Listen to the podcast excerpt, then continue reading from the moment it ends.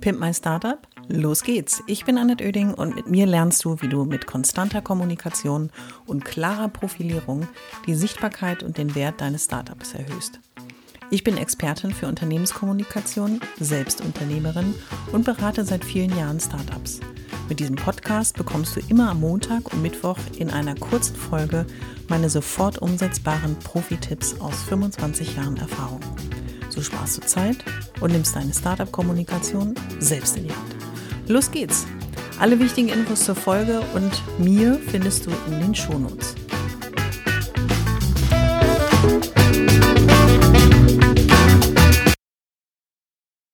Willkommen bei Folge Nummer 36 meines Pimp My Startup Podcasts. In der heutigen Folge geht es darum, dass du am Anfang deines Startup-Daseins, ich sag mal so in den ersten ein bis drei Jahren, je nachdem, welche Dynamik dein Startup so entwickelt, du natürlich daran arbeitest, sichtbarer zu werden und aus der Unsichtbarkeit, Unbekanntheit übersetzt herauszukommen und es klingt jetzt irgendwie komisch, das Licht der Welt zu erblicken, aber darum geht es gar nicht, sondern es geht darum, einfach mehr Menschen mit deiner Botschaft zu erreichen, mehr Menschen darüber zu informieren, dass es dich gibt. Und die Kraft von Kooperation kann dir dabei helfen, damit so den Weg ein wenig abzukürzen. Und die Frage ist natürlich, wie stellst du das an? Wie kannst du diese Kraft auch entwickeln? Und ich habe heute für dich in einer kurzen, knappen Folge mal drei Tipps wieder vorbereitet, wie in jeder Folge. Und du entscheidest, ob alle drei für dich spannend sind oder ob vielleicht einer in dieser 10 Minuten Podcast-Folge für dich spannend ist. Und dann sagst du, das mache ich mal, das probiere ich aus. Ab heute gehe ich dieses Thema ganz anders an, als ich das bisher gemacht habe. Das würde mich sehr freuen. Und vor allen Dingen würde es mich freuen, wenn du es noch nicht gemacht hast, mir auch bei Apple Podcast eine Bewertung zu geben, wenn du von meinen Tipps bisher schon profitiert hast oder dich auch gut unterhalten von mir fühlst. Auch das ist natürlich ein positives Feedback.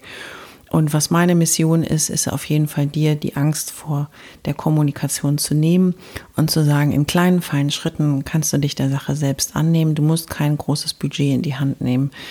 Du musst nur die Systematik dahinter ein bisschen verstehen und dafür lasse ich dich in meinen Erfahrungen aus den letzten 25 Jahren Unternehmenskommunikation, Marketing, Pressesprecher-Dasein und vor allen Dingen die Beratung und den Kontakt mit vielen Startups und vor allen Dingen auch die Interaktion mit unfassbar vielen Redaktionen und Journalisten teilhaben.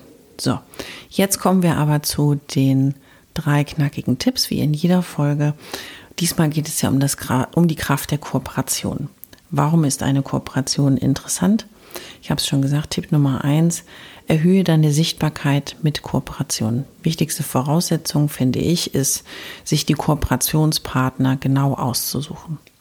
Und Kooperation kann sein, dass man versucht, ähm, seine Botschaft oder zu, zu deiner Botschaft passende Kooperationspartner zu finden. Beispielsweise kannst du einen Gastbeitrag anbieten in einem Blog, wo du sagst, da würde das auf jeden Fall passen. Und als Autor und Absender mit deinem Startup kannst du dort potenzielle neue Interessenten, Kunden, Lieferanten, je nachdem, ob du im B2B oder B2C-Bereich unterwegs bist, auch erreichen.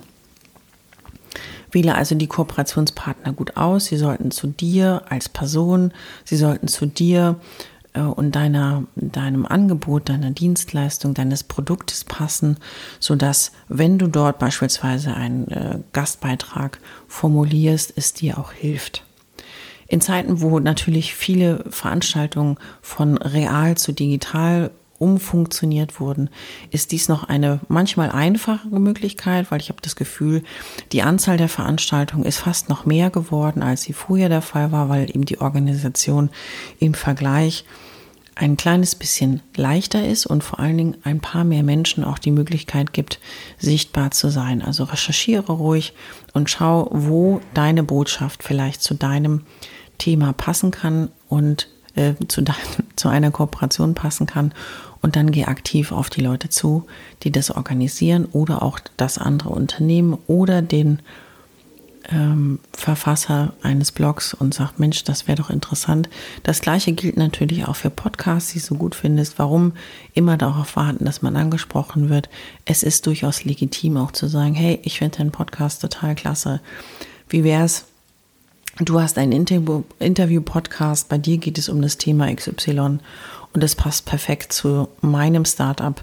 Und wenn du Lust hast, lass uns doch mal in einer Folge darüber sprechen. Du wirst feststellen, es wird nicht jeder darauf anspringen, aber es wird Menschen geben. Alle suchen nach Content, nach spannenden Gesprächspartnern und du wirst Feedback bekommen, worüber du dich freust und was dir bei der Sichtbarkeit helfen wird. Tipp Nummer zwei ähm, nenne ich mal, gemeinsam sind wir stark. Und die Kooperation bezieht sich ja nicht immer nur auf die Sichtbarkeit, manchmal ja auch auf die Schlagfertigkeit und manchmal eben auch auf das Konstrukt, in dem du dich in deinem Startup befindest.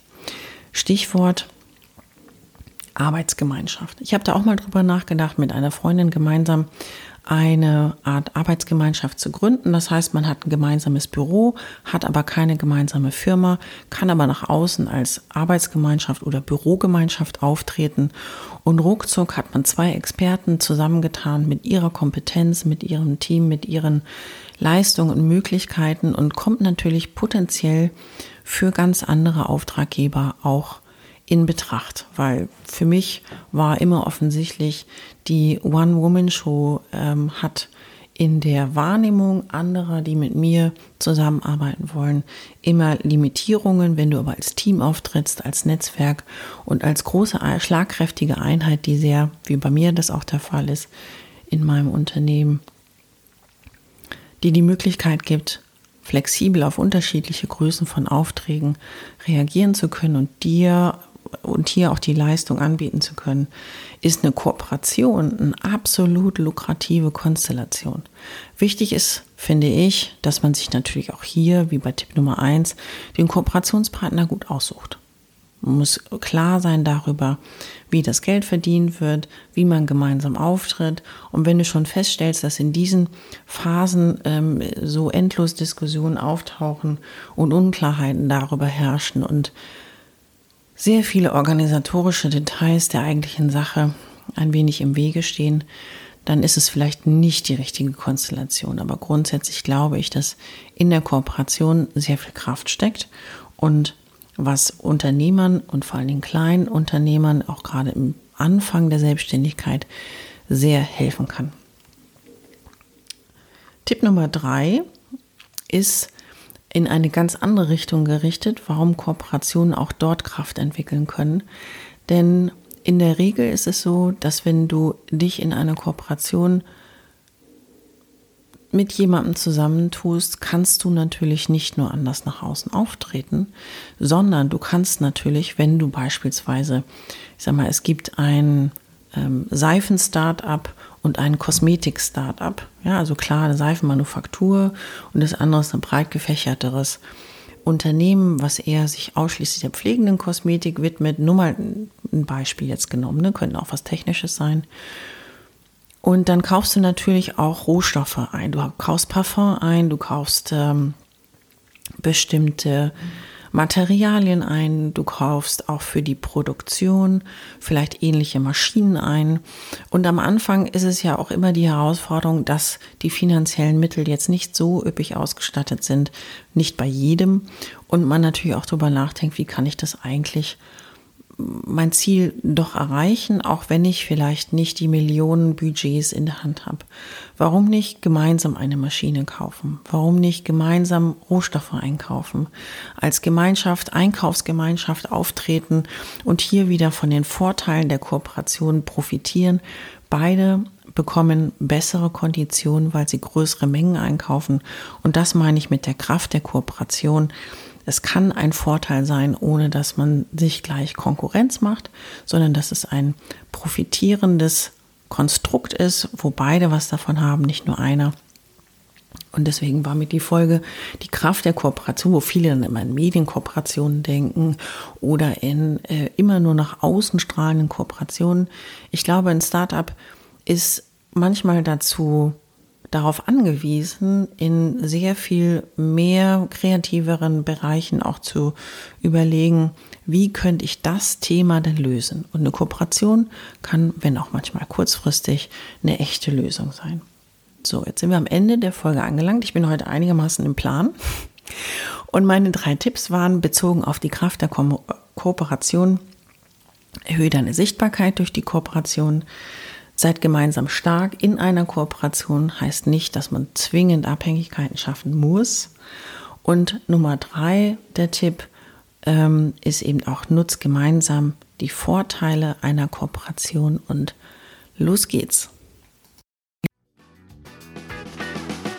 Ich hoffe, es hat dir gefallen und du bist durch meine Tipps ein wenig schlauer, aber vor allem mutiger geworden.